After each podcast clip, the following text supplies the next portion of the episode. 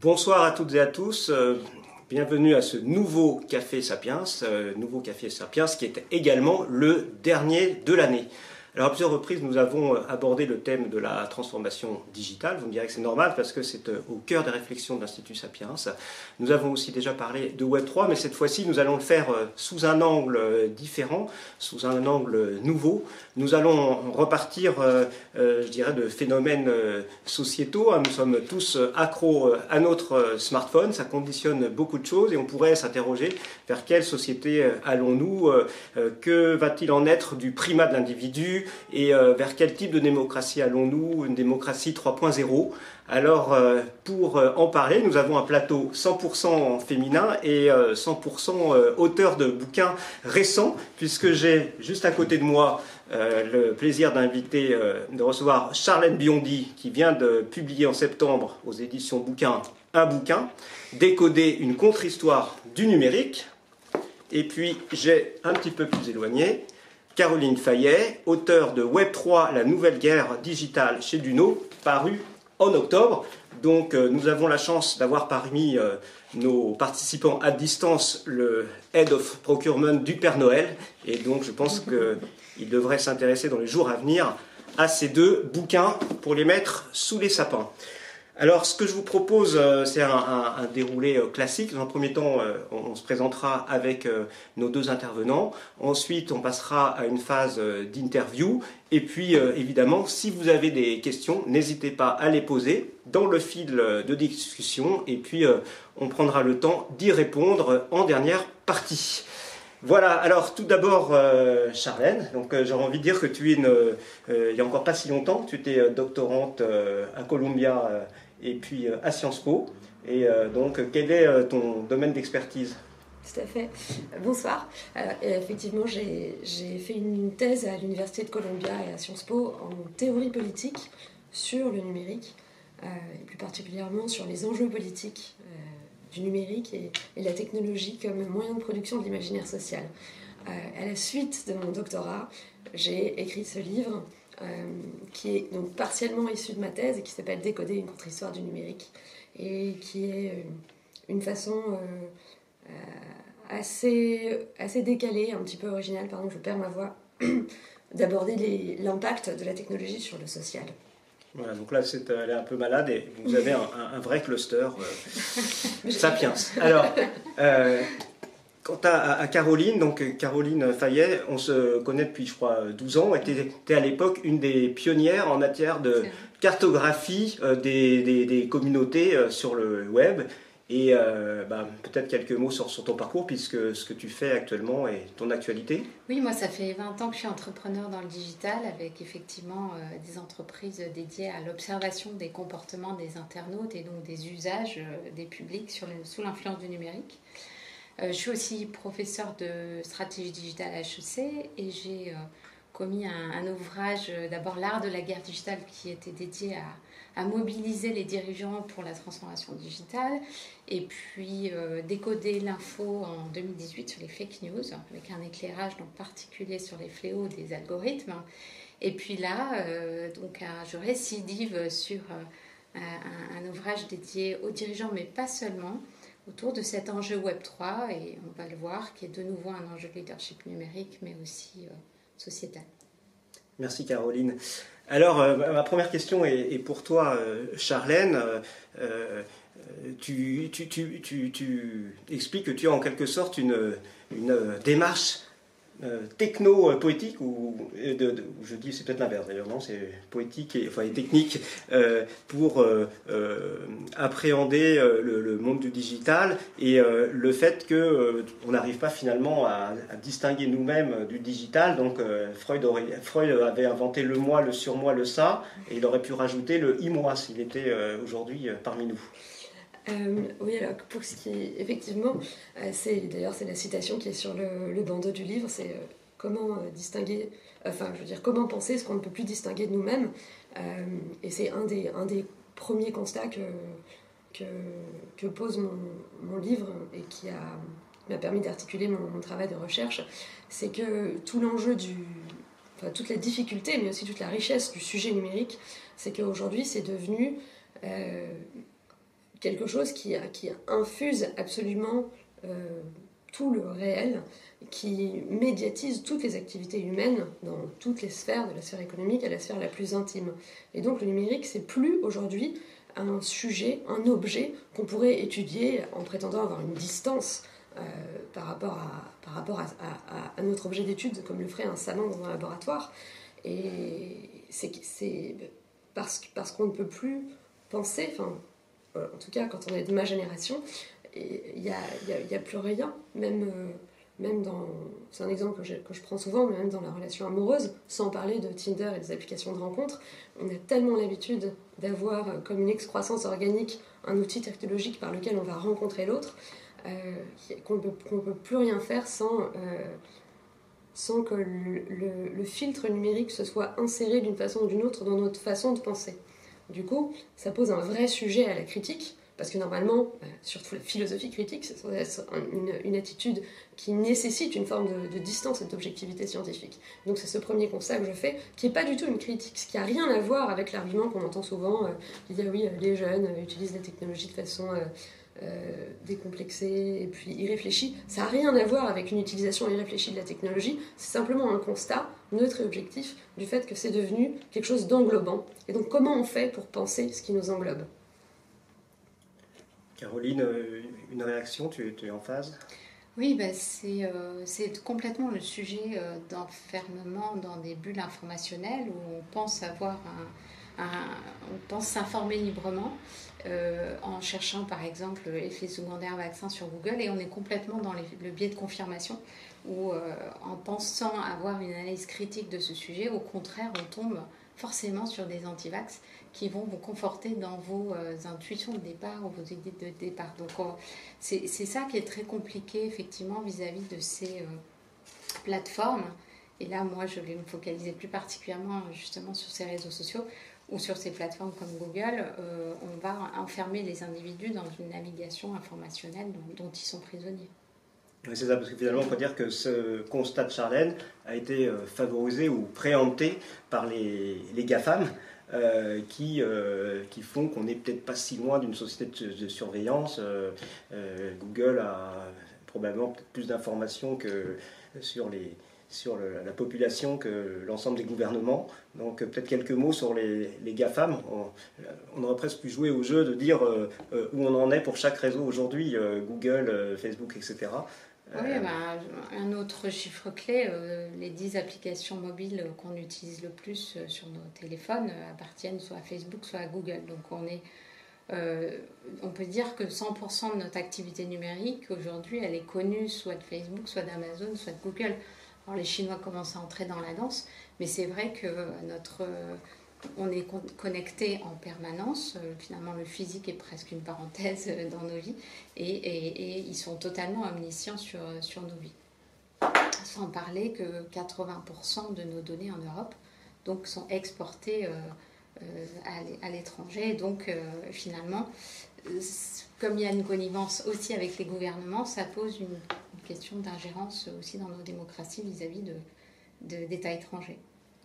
Charlène a le même constat sur l'omni-puissance des GAFAM qui prennent euh, euh, peut-être le, pas sur les, gouvernements? Bah, euh, Alors ça, c'est sûr que c'est un constat. Je, pense que personne ne peut faire l'économie de ce constat à moins d'une certaine mauvaise foi ou alors d'un optimisme très étonnant. Mais je, pourrais, je, le, je présenterai peut-être un petit peu différemment. Euh, parce que, enfin, disons que je le mettrais dans le contexte du fait que ce qui me semble euh, représenter un enjeu essentiel aujourd'hui, c'est euh, ce qu'on appelle le big data ou les mégadonnées en français, et plutôt la capacité de les traiter, qui fait qu'aujourd'hui les données sont devenues un moyen d'influence, un moyen d'influencer et de gouverner les populations. Et donc, à partir du moment où ces données existent et qu'elles permettent, une fois traitées, d'influencer ce qu'on peut appeler gouverner les populations, forcément, le numérique, en tant qu'il produit et collecte ces données, devient un enjeu stratégique euh, pour euh, n'importe quel euh, détenteur d'une forme de pouvoir. donc c'est pour ça que on parle très souvent du techno-pouvoir de l'industrie numérique.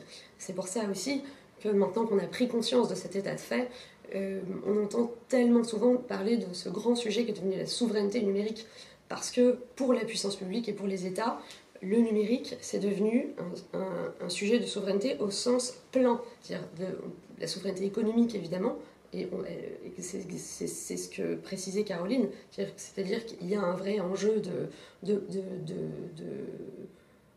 régulation et de puissance entre la puissance publique et les, GAFA et les grandes entreprises et l'industrie du numérique. Euh, mais, pas seulement. Il y a aussi le numérique en tant qu'infrastructure qui est devenu aujourd'hui une infrastructure stratégique pour les États parce que la population en a besoin, parce que tout a besoin de ça pour fonctionner. on a vu les débats euh, parfois extrêmement euh, sanguins qui a provoqué par exemple l'installation de la 5G en France.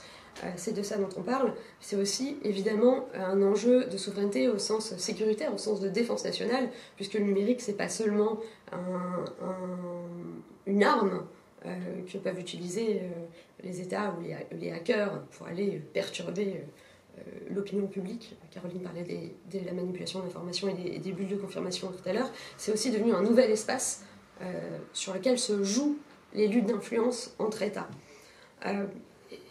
Donc, tous, ces, constats font effectivement que le numérique devient un enjeu stratégique pour les puissances publiques. Mais on, reviendra peut-être tout à l'heure, je pense qu'il ne faut pas confondre ce constat avec euh, l'alarme que sonnent souvent euh, certains euh, technocritiques et qui n'est pas exactement fondée, qui consiste à assimiler le numérique et surtout son industrie à une menace fondamentale pour la démocratie. Parce que ce n'est pas, pas la même chose. on, va, en reparler et ça, rejoint, euh, euh, je dirais, ce que tu exposes dans ton livre, puisque le, thème, le, titre c'est la guerre digitale. Donc la guerre digitale, euh, est-ce qu'on pourrait dire de manière schématique, il y a les États-Unis, les GAFAM, de l'autre côté la Chine, les BATX, et finalement, en tout cas côté occidental, les, lois antitrust auraient peut-être pu s'appliquer. Je crois d'ailleurs que Trump avait été menaçant vis-à-vis d'Amazon, mais il n'a peut-être pas été au bout il me semble que c'est le seul, sinon on n'entend pas trop de menaces, mais finalement, euh, oui, c'est des boîtes d'une telle taille que, en toute logique, comme euh, AT&T, on pourrait, pourquoi pas, euh, on pourrait imaginer que ça soit déclenché. Donc, est-ce que tu peux nous... le parallèle, pourquoi guerre digitale? Parce que moi, j'aime bien faire le, reprendre cette image d'un officier italien qui, au début du XXe siècle, parlait de l'aviation et disait c'est pas seulement une nouvelle arme, comme tu viens de dire, c'est une nouvelle dimension du champ de bataille. Donc on a l'aérien, le maritime, le terrestre, on a le web. Le web, on a trois couches. Couche euh, physique, matérielle, des câbles sous-marins, des infrastructures 5G. On peut dire que la bataille, elle est perdue d'un point de vue européen vis-à-vis euh, des, des, Chinois, des Américains. Les câbles sous-marins appartiennent soit à Google, soit à Microsoft, maintenant les Chinois. Là, ensuite, on a la couche euh, logicielle. Là aussi, c'est je pense que l'Institut Sapiens se, se, bat là-dessus, c'est euh, pour avoir un Small Business Act ou un European euh, Business Act, puisqu'il y a quand même une préférence systématique dans les grandes entreprises pour les logiciels américains. Et euh, la French Tech a beaucoup de mal à exister en tant qu'industrie du, logiciel. Mais ça, finalement, c'est peut-être un enjeu qu'on peut corriger, mais, mais c'est, ça peut être une préférence nationale et il peut y avoir des lois au niveau européen là-dessus. Ensuite, on a la couche cognitive. Et la couche cognitive, c'est celle effectivement de la de l'enjeu de notre attention en tant qu'individu, en tant que citoyen. Et cette attention, elle est capturée par, euh, euh, par des interfaces euh, et, dont, évidemment, il y a une nouvelle science, hein, la captologie, qui, qui capture notre attention et qui est conditionnée par la collecte de données. Et c'est sur cette bataille-là qu'il faut impérativement résister puisque ça, c'est la bataille de, notre avenir en tant que société. Capturer notre attention, c'est nous manipuler. Et donc moi, c'est là-dessus que je dis, bon, il nous reste cette bataille à mener. Euh, c'est pour ça que j'assume le terme de guerre digitale. Euh, bien sûr, comme tu l'as dit, il y a un enjeu de cyberattaque, mais ça n'est que des dommages collatéraux matériels. Là, on est en train de parler d'un modèle de société qui peut se façonner à notre insu je signale que dans, le, dans, ton bouquin, il y a des schémas euh, Oui, avec des données très pédagogique, avec des données, et puis qui découche les différentes couches physiques. Et ça permet de matérialiser cette, cette dimension, cette dimension qui est j'ai été questionnée en 2016 sur la guerre digitale, sur pourquoi ce terme guerre il est trop fort. Depuis le conflit russo-ukrainien, plus personne ne doute qu'on est dans une cyberguerre. C'est une nouvelle dimension des conflits aujourd'hui.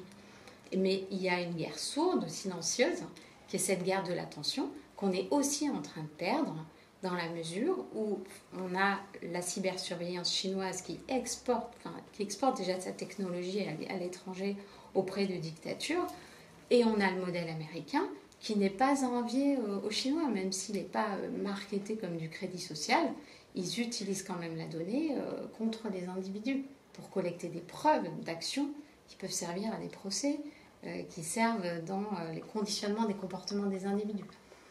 Donc, dans la mesure où ils ont aussi des données sur nous, on, est, on a ce spectre effectivement d'une manipulation de nos, démocraties européennes.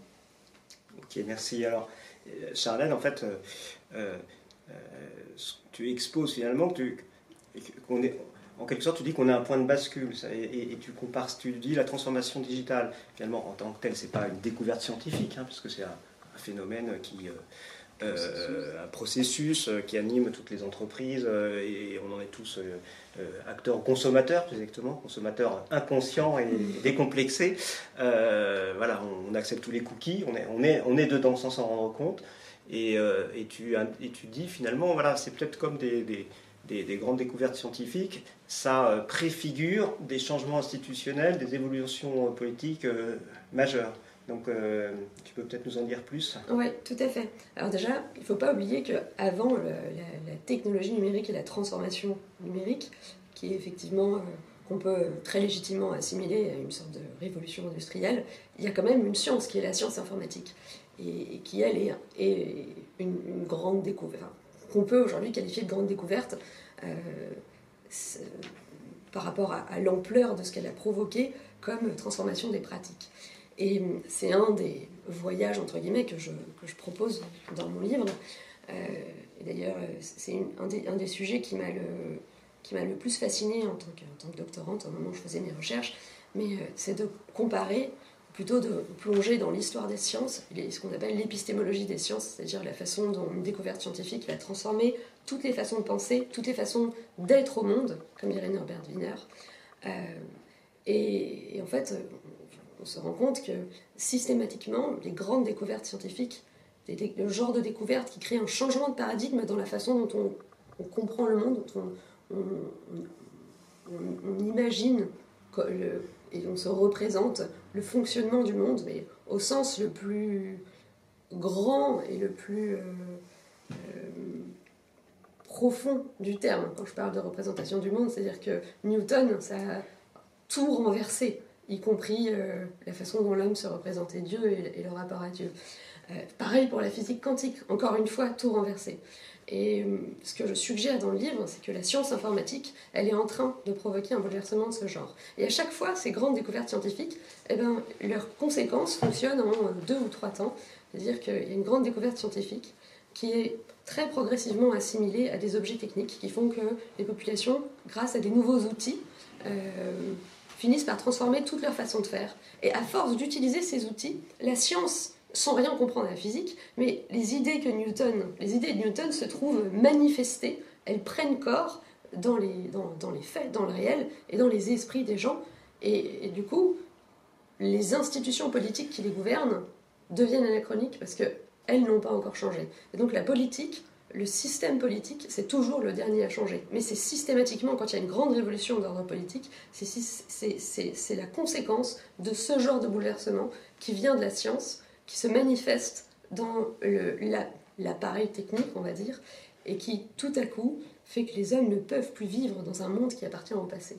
Et je pense, en tout cas, j'affirme, euh, donc je pense clairement que le numérique nous mène aujourd'hui à ce point de basculement. C'est-à-dire qu'on est au moment où ça a changé toutes nos façons de faire, c'est en train de changer toutes nos représentations, toute l'idée qu'on se fait des choses, mais on ne sait pas encore ce que ça veut dire d'un point de vue politique. Mais on voit bien, et c'est le lien que je, que je, que je pose dès l'introduction du livre, c'est qu'il y a un lien entre ce qu'on qualifie partout de, crise de sens, de crise démocratique, et le numérique. Et ce lien, il ne s'arrête pas au phénomène des fake news. Il est bien plus profond que ça.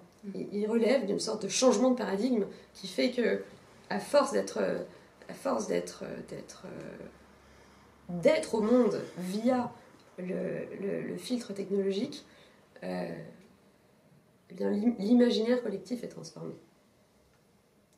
Et, ce qui fait aujourd'hui que euh, les grandes interrogations portent sur est-ce qu'on va aller vers euh, la poursuite de nos démocraties libérales, donc le primat de l'individu, l'autonomie, dans un contexte où finalement c'est presque les relations, comportements, qui, les, oui, les multiples relations qu'on peut avoir sur les réseaux qui, nous définissent presque plus que, que, ce qu'on peut être euh, nous-mêmes. Et puis de l'autre côté, euh, eh ben, il y a les GAFAM, donc on, se dit qu'il bah, faudrait peut-être plus de, de, pardon, plus de centralisation, euh, plus de contrôle par rapport à toutes les dérives qu'on voit. Et puis dans tout ça, bah, il y a le il y a le Web 3 qui arrive, donc euh, une fois de plus, hein, il, y a, ceux qui disent plus d'État, ceux qui disent non, il euh, faut faire confiance euh, à l'innovation. Hein, en, la fusion nucléaire, il y a des, nouvelles qui tombent aujourd'hui. Hein. Certains vont dire bah, vive l'innovation, ça peut-être nous sauver en matière d'énergie.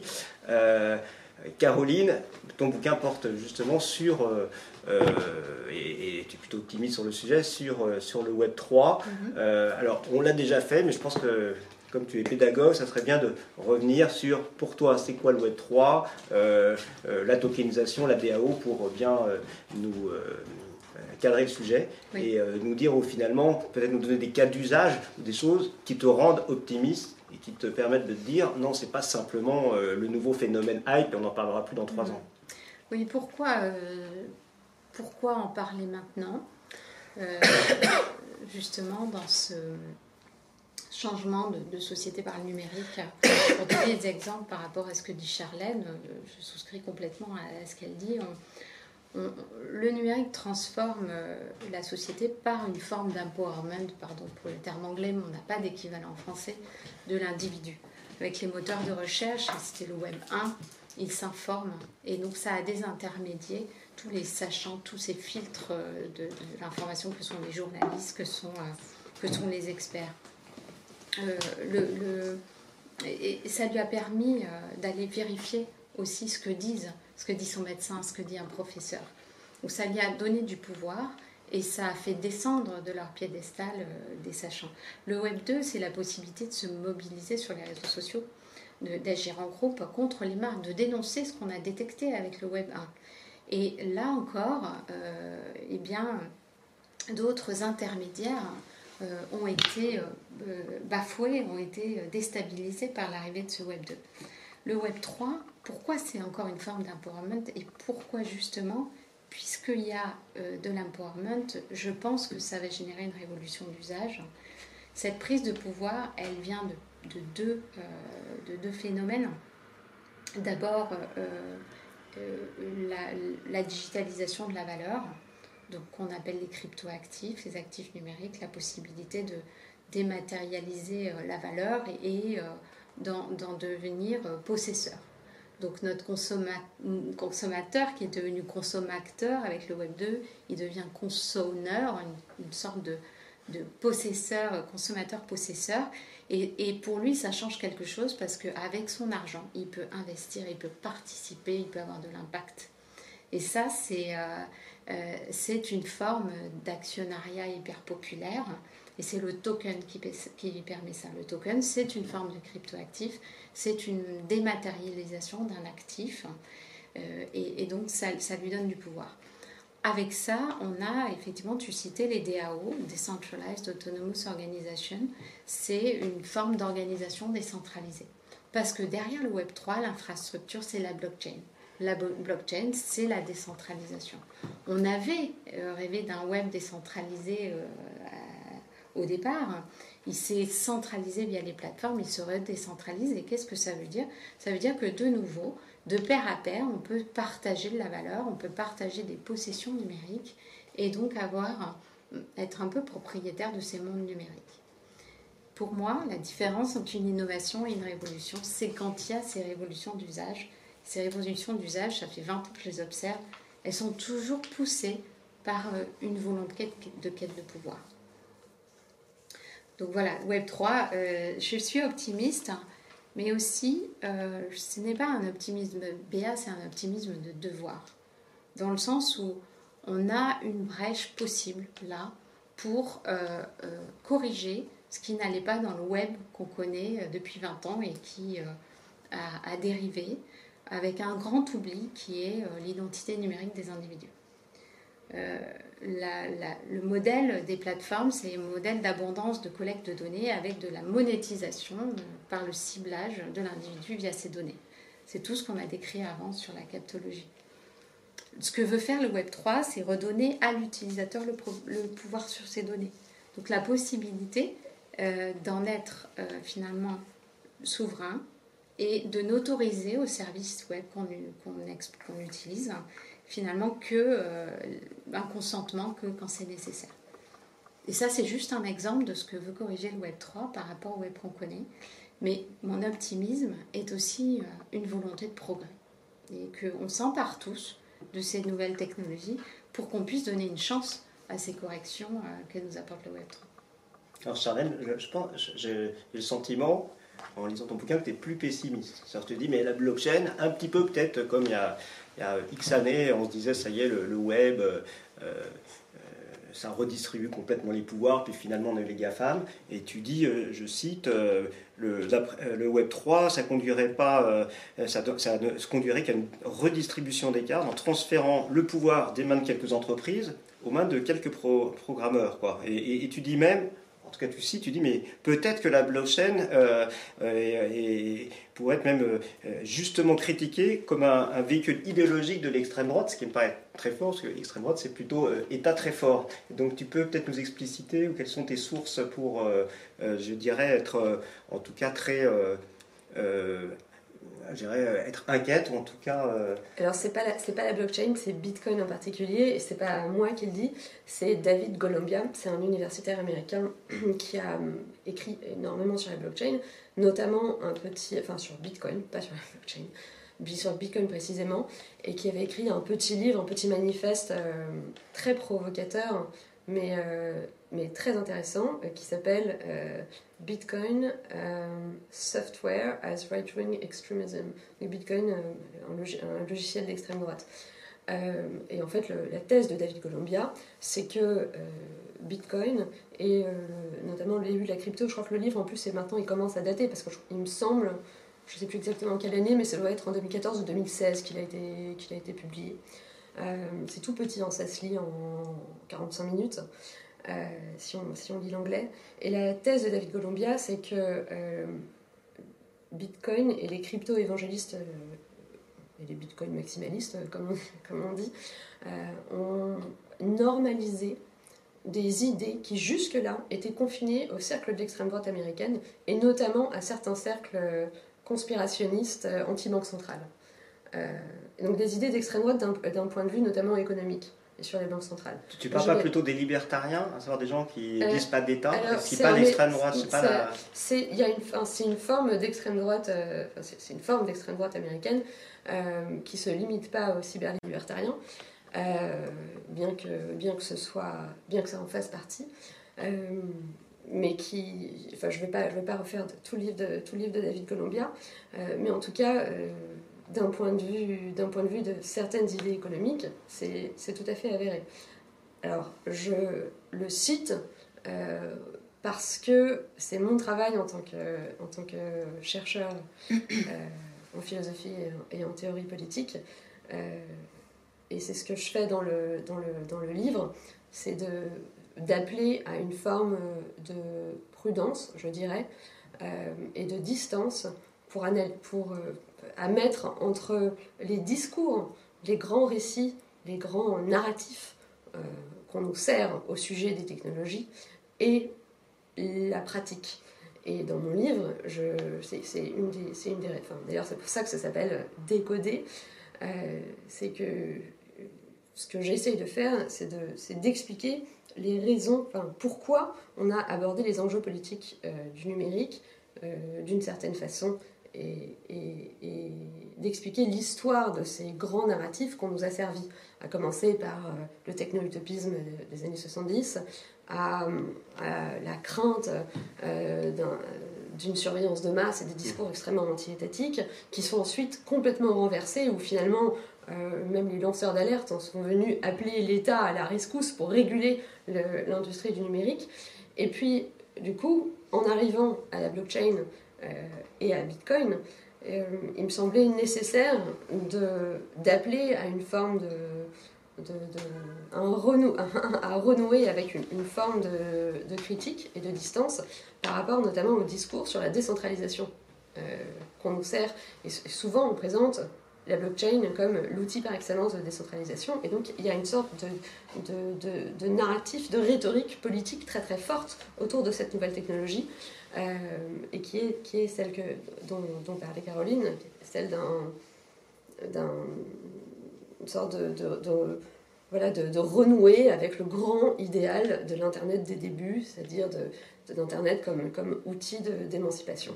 En réalité, la seule chose que je, la seule nuance que j'apporte dans le livre, c'est de dire, attention, déjà le réseau même, même Bitcoin, pour reprendre euh, la de Columbia, finalement, c'est pas si décentralisé que ça, parce que les nœuds sont extrêmement concentrés.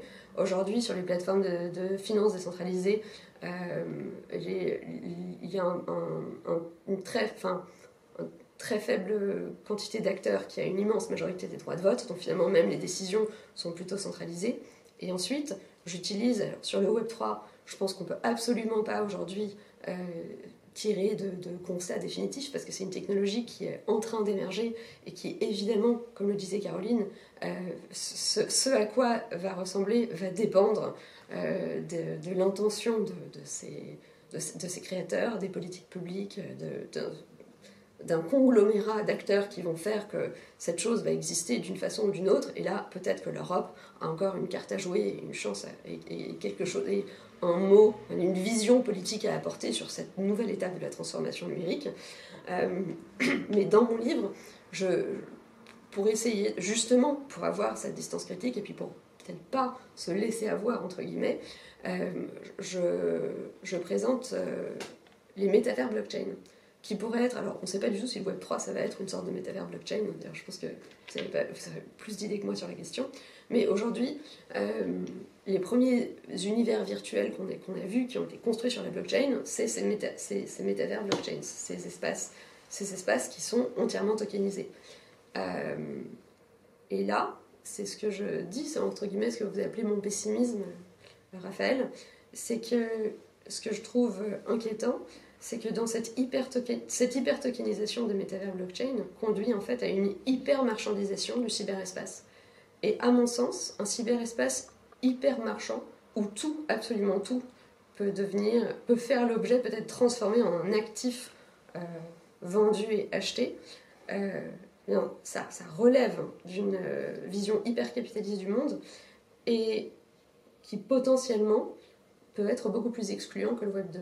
Parce que si une parcelle de cyberespace peut être vendue comme sur Sandbox des centaines de milliers d'euros, ça, il faut juste faire attention à ce que le Web3 ne devienne pas ça. Parce que dans ce cas, euh, dans ce cas on, aura peut-être plus de, plus de, GAFA, mais euh, ce sera beaucoup plus difficile d'évoluer dans un cyberespace où tout se marchande. En tout cas pour certains. Caroline, euh, une ou plusieurs réactions peut-être hein, Parce que finalement, la, cette notion de méfiance, finalement tu dis la, blockchain, finalement c'est ça naît sur la, c'est de la méfiance, mais est-ce que c'est de la méfiance contre les individus ou de la méfiance vis-à-vis de, des États Et j'ai pas bien compris ce que tu voulais dire, mais je, je, préfère que Caroline peut-être réagisse euh, euh, oui, euh, à Alors, moi, je, vais avoir une, une approche peut-être pragmatique du fait de mon observation, à la fois des, des réactions des, des, entreprises, des États et des utilisateurs depuis 20 ans le Web 3, la technologie de façon générale, pour moi, c'est un pharmacone. C'est à la fois euh, le remède et le poison. Tout dépend ce qu'on en fait. Tout dépend de l'intention, effectivement, qu'on y met. Euh, moi, ce que j'observe depuis 20 ans, c'est que ce sont toujours euh, les plus dogmatiques qui s'emparent de ces technologies parce qu'ils y ont un intérêt. pour défendre des idéologies racistes, nationalistes, ce que vous voulez, pour, défendre, pour monter des arnaques, ce qu'on appelle des scams, hein, pour, euh, et, on a vu ça à chaque fois sur le web. Regardez Wikipédia au début, c'était, euh, ce sont toujours tous les anti qui sont allés défendre leurs idéologies. Et après, il y a toujours eu des formes de régulation. Donc, je dirais que c'est le contraire. Il ne faut pas inciter à la prudence. Il faut inciter les publics et notamment bah, nos élites à s'emparer de ces technologies parce que sinon, à chaque fois, on crée un web qui n'est pas désirable. On crée un web qui euh, ne sert qu'à faire soit du profit, soit à diffuser des, idéologies. Et donc oui, moi je redoute que certains euh, euh, complotistes, parce qu'ils se sont fait virer de Twitter ou YouTube, dans Twitter ils peuvent revenir, mais ils aillent effectivement lever des fonds via la crypto de façon extrêmement facile. Quand on voit comment le documentaire Hold Up a, levé 300 000 euros sur Litchi pour, pour, euh, pour, se faire financer, un documentaire complotiste, eh bien je redoute qu'on ait la même chose sur la crypto. Or, cette technologie, elle s'impose à nous. Je veux dire, il n'y a personne qui maîtrise la blockchain. Donc, si elle s'impose à nous, euh, mettons en œuvre les moyens pour que euh, justement ce soit des gens qui ont des intentions louables, celles de créer les usages de demain, celles de, nous être utiles en tant que consommateurs et citoyens, et pas de nous arnaquer ou de nous répandre des idéologies qui, font, euh, qui font leur intérêt. Donc ça, c'est le premier point. Après, qui dit, qui dit financiarisation de ces échanges dit marchandisation D'abord, pour moi, c'est pas un gros mot. Euh, et surtout, je dirais que ça, ne, ça serait de toute façon une correction de ce qu'on voit aujourd'hui, où tout est gratuit. Mais où on a conduit à ce que, vous connaissez le, dicton, quand tout est gratuit, vous êtes le produit. C'est-à-dire, on voit que les gens sont prêts à contribuer pour faire des avis sur Google, pour liker, pour partager, pour publier des photos, des photos d'eux avec des produits. Ils sont prêts à se faire l'égérie, l'ambassadeur, le commercial des marques. Aujourd'hui, rien n'est payé euh, pour ces actions-là, rien n'est rétribué parce que derrière, c'est de la data qu'on collecte. Et moi, je dis, bah, la tokenisation, elle apporte une solution à ça parce que ces gens qui sont prêts à faire la publicité des produits qu'ils préfèrent, eh bien, euh, oui, ok, il y a une redistribution de richesse via euh, des, marketeurs, des agences, et, qui vont, et, en fait, c'est le consommateur qui récupère une partie. Mais c'est ça qu'on observe depuis 20 ans, c'est que le consommateur, il prend un peu du boulot des journalistes, il prend un peu du boulot des, euh, médias, des, euh, des, des, agences de voyage, des, triple, enfin, des, des guides de, restaurants, des guides Michelin. Donc le consommateur étant prêt à faire ça, il faut inventer un mode de redistribution de la richesse. Et on arrive à finalement un mode assez primitif de troc. Bah, je te donne des cours euh, de langue, tu me donnes, euh, euh, finalement, tu m'aides sur le bricolage. Et c'est ça la tokenisation. C'est c'est revenir à une forme d'échange naturel entre les individus qui est plutôt assez vertueuse, moi je trouve. J'aurais une, dernière question, puis on a pas mal de questions du, du public. du public je ne sais pas s'il y aura un tome 2 de, de, de décoder, parce qu'en fait, voilà, on va vers quelque chose de nouveau, euh, une nouvelle forme de démocratie ou, ou, pas de démocratie, puisque tu, toi tu dis finalement, est-ce que la liberté de l'individu, euh, est-ce que c'est encore une valeur morale essentielle Donc tu dis euh, peut-être pas. donc, et, bon, alors je me suis dit, bah voilà, si je devais, avec vos deux bouquins, entre le Web 3 et puis ce que tu peux euh, décrire comme un nouveau euh, comportement dans tous les compartiments de la vie, euh, en réfléchissant à voix haute, je me dis, bah, voilà, finalement, les individus, ils ont envie de, commenter, ils notent tout, des restaurants, des films, etc.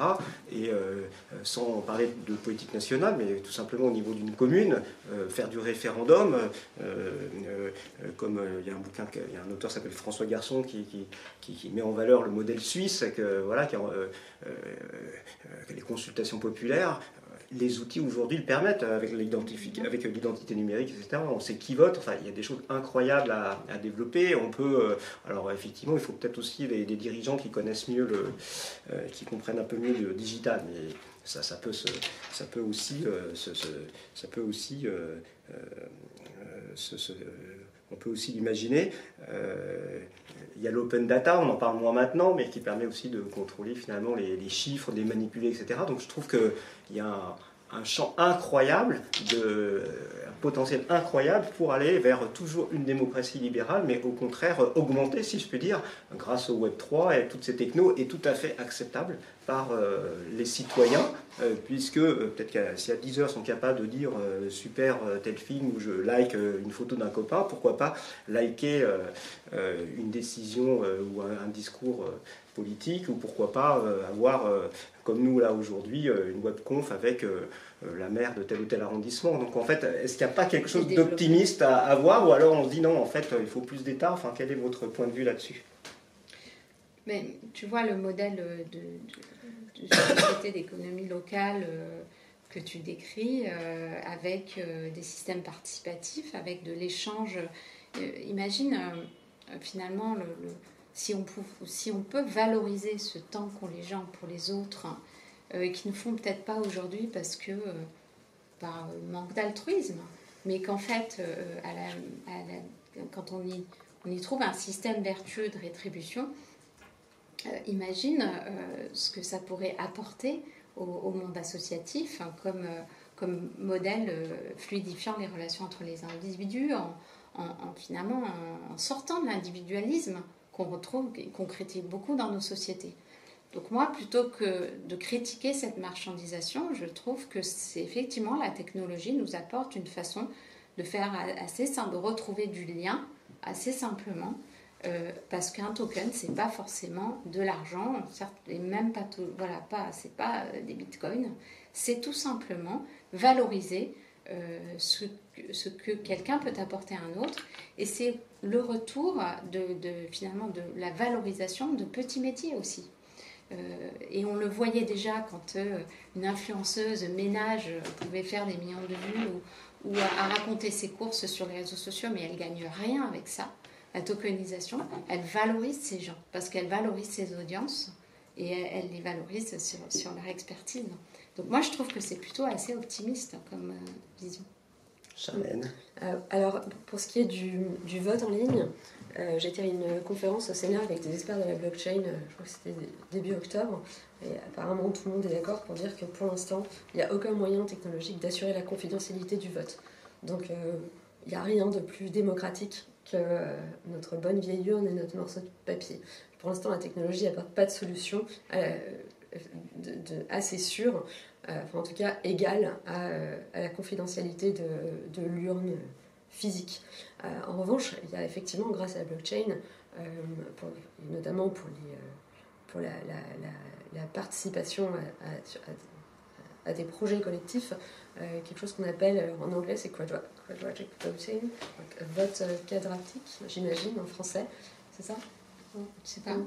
c'est euh, et ça, ça, a, été mis en place euh, dans pas mal d'États aux États-Unis. Euh, il y a pas mal de, livres qui ont été écrits à ce sujet, et ça permet effectivement à, un groupe d'individus, un peu comme une DAO, de, en fait exactement comme une, DAO, de voter, d'attribuer un certain nombre de tokens aux décisions qui, qui jugent les plus importantes. Et donc au final, on a voilà, on, vote, euh, enfin chacun, chacun attribue une, un degré d'importance à telle ou telle mesure, et voilà, ça permet de, c'est une nouvelle façon d'arriver à des, euh, à des décisions collectives assez intéressantes. Donc effectivement, je pense qu'il n'y a aucune raison de douter du fait que la technologie peut être employée à bon escient. Euh, mais peut-être qu'on va, on va engager sur la question, mais... Ça marche. Donc vous êtes nombreux à avoir posé des questions. Je crois qu'on va essayer de faire des, les réponses les plus courtes possibles, parce qu'il nous reste 5-10 euh, minutes. Euh, et on va vous lever la main. Alors, pensez-vous que l'évolution récente du numérique favorise un individualisme accru? Ah, Oui et non, je dirais euh, oui. oui, dans le sens où on est enfermé sur nos écrans, non, parce qu'on n'a jamais rencontré autant de gens que depuis qu'on a les réseaux sociaux, on recrée du lien.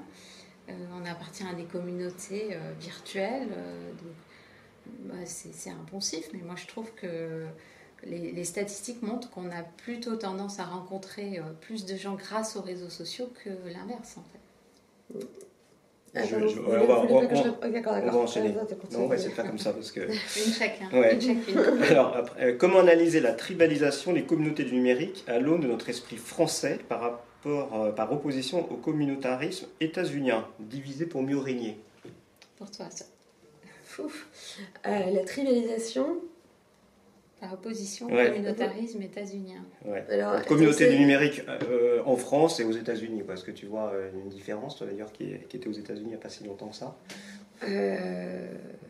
bah, ah oui, c'est, je veux dire. Alors, mais après, faire le lien avec le numérique, forcément, moi, je pense forcément au but de filtre dont on a déjà parlé plusieurs fois, plusieurs fois ici.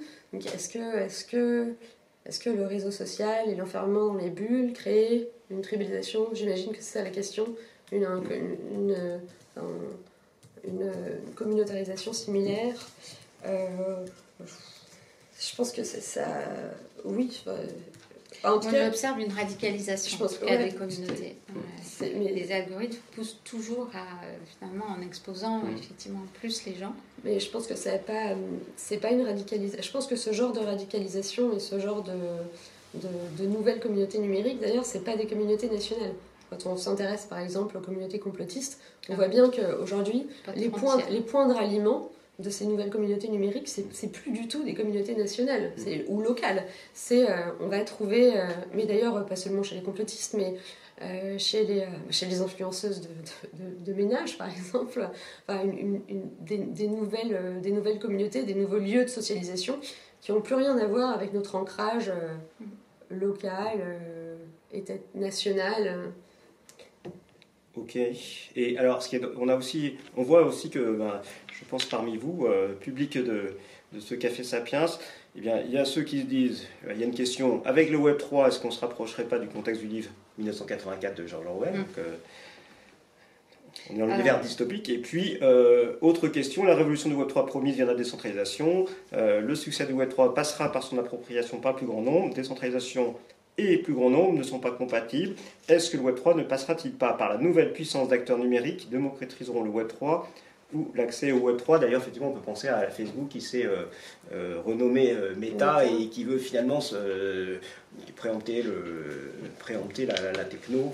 voilà, avec des difficultés. Là, il faudrait quand même un petit point de clarification parce que justement, Meta a lancé son métavers en, pleine folie et, et, a créé un amalgame entre Web3 et métavers. Le métavers est une application potentielle de, du Web3, mais, mais comme les autres, je dirais. Et, finalement, cette, euh, cet amalgame crée euh, une réaction de rejet vis-à-vis du Web3 parce qu'il y a une réaction de rejet vis-à-vis du métavers qui effectivement évoque des films Ready Player One, euh, de la science-fiction qui, qui, nous, qui sont effrayants. Et, c'est effrayant si c'est Facebook. C'est ça, moi, moi je tiens à, à, le dire, dans la mesure où un métavers centralisé, c'est la pire dystopie. Euh, ça veut dire qu'ils collectent aussi des données physiologiques sur nous, sur nos émotions, sur notre ressenti, et ils, sont, ils vont être capables de, nous cibler avec cette information sur nous. Donc là, euh, ne confondons pas tout. Euh, le métavers n'est pas Web 3, et un métavers peut être centralisé, décentralisé. justement, une question qui va qui, en complément de ce que tu indiques, donc euh, notre participant indique, différents métaverses décentralisés existent déjà et seront concurrents. Selon vous, selon quels critères les utilisateurs vont-ils faire le choix du métaverse où ils passeront plus de temps? Est-ce que des règles d'usage et de gouvernance évitant de trop favoriser les plus puissants pourront être ce qui attire le plus d'utilisateurs? Il y a une vigilance de la communauté Web3 sur le fait qu'on respecte l'idéologie de protection des données, euh, de, qu'elles soient inscrites sur la blockchain et pas justement dans les data, centers de, services. Donc euh, je pense que cette euh, vigilance, elle, peut agir by design un peu sur la réputation de ces plateformes et, faire en sorte qu'on ne fasse pas gagner finalement les plus centralisées d'entre elles. Maintenant, c'est vrai que dans cette massification des usages, il y a toujours un risque de recentralisation parce que quelque chose qui est centralisé, c'est toujours plus efficace et, plus, euh, plus pratique. Mais moi, j'ai envie de dire, euh, tant pis, mais tant pis si l'Europe euh, y a finalement tiré son épingle du jeu. Parce que c'est une opportunité, on redistribue un peu les cartes. Et si cette fois, on fait émerger des services européens qui recentralisent une partie des usages Web 3, bon bah voilà, moi j'ai pas de problème à ce que Doctolib centralise nos données de santé. Je préfère que ce soit Doctolib que Google. Microsoft. Hein. Ou Microsoft. Et tant mieux si Doctolib, si on permet à Doctolib, enfin si on a des, si Doctolib a des concurrents, ça aussi euh, peut-être. Et alors, tant mieux si Doctolib. Mais je veux dire, au moins, on, a une plateforme qui va respecter la réglementation française, nos valeurs, euh, et qui est quand même beaucoup plus contrôlable que, euh, que Google depuis l'Europe. Alors en fait, le, temps passe vite. Euh... Pardon, c'est pas une réponse courte. Non, mais non, c'est pas ça, mais c'est simplement, je vais finir simplement par un commentaire de quelqu'un, je trouve que c'est un bon résumé, euh, un, de, un, participant qui dit Ouais, trois blockchain IA, il y aura toujours les optimistes et les pessimistes. Euh, est-ce que vous ne pensez pas qu'il faut faire du numérico-réalisme Oui, je pense qu'il faut. Voilà, je pense qu'on est tous euh, d'accord là-dessus pour dire qu'à un moment donné la réalité primera. Mais, euh, et, j'aimerais euh, qu'on termine par mon, ma question euh, rituelle de fin de Café Sapiens. Là, on s'approche des fêtes. Et donc, est-ce que vous avez toutes les deux un coup de cœur à, partager qui peut peut-être donner à, nos, à nos publics, soit de faire un cadeau, soit de faire une sortie pendant les fêtes? Qui veut commencer? Vas-y. Euh, alors c'est pas c'est pas vraiment un cadeau parce que j'avais pas mais euh, mais je voudrais bien partager quelque chose que j'ai c'est un, un podcast. C'était une émission euh, c'est une émission sur France Culture le meilleur des mondes par François Saltiel. Et j'ai écouté récemment un podcast qui avait été enregistré il y a longtemps et j'ai trouvé que c'était un des podcasts les plus, les plus amusants, les plus intrigants que j'ai entendu sur le numérique parce que c'était euh, une conversation avec un prêtre dominicain qui s'appelle Éric Salobir, euh, et qui est en fait un grand technophile, et qui répondait à la question euh, peut-on croire en Dieu et aux nouvelles technologies Et donc je me suis dit que c'était marrant, déjà, c'est sympa d'écouter ça, d'écouter ça avant Noël, mais surtout, ça a apporté un éclairage complètement décalé. On a tellement l'habitude d'entendre parler des ambitions démiurgiques des, des, grands, des, des GAFA et des dirigeants de la Silicon Valley qui littéralement se prennent pour Dieu. Et là, d'avoir cette espèce de contre-discours d'un acteur auquel on s'attend absolument pas, parce que qu'est-ce qui, qu'est-ce qui penserait un prêtre dominicain Je trouvais que c'était, euh, je trouvais que c'était euh, vraiment, euh, vraiment intéressant. Donc le meilleur des mondes avec Eric Salovir sur France Culture. Très bien. J'ai le droit d'être un peu décalé. Oui. déconnecté. C'est le meilleur conseil que je puisse vous donner pour Noël. Pas d'écran, pas de digital. Prenez du temps pour vous. Pour les lire, non, même pas. ouais, mais lire sur le numérique. Euh, euh, non, prenez du temps pour vous, pour, pour les autres. Euh, on, a, besoin d'arrêter le temps aussi. La déconnexion y contribue. Ok, puis à mon tour de donner euh, un petit conseil. Euh, il y a le, 17 novembre dernier, c'est tout récent, disparaissait Philippe Simoneau, euh, journaliste et économiste qui a été longtemps travaillé pour le journal Le Monde. Et, eh bien, vous pouvez redécouvrir ses bouquins, notamment un petit bouquin délicieux qui s'appelle Les 39, 39 leçons d'économie contemporaine chez Folio, donc ça doit être 12 euros ou quelque chose. Donc c'est joli petit cadeau pour des lycéens ou euh, étudiant. Et euh, je crois qu'il a sorti un bouquin que je n'ai pas lu euh, le jour même de son décès, qui s'appelle Le brun et le vert aux éditions du Cerf. Et ça sur un thème sulfureux, la dimension écologique du régime nazi. Vous voyez Donc Philippe Simoneau. Et bien écoutez, il est 18h55. il est temps de, de, de, mettre un terme à cette enregistrement et cette euh, conférence en direct. Une fois de plus, bonne fête. Merci à toutes les deux. Et je rappelle hein, pour le Père Noël, deux livres à mettre dans les hôtes. À l'année prochaine. Merci, Merci Raphaël.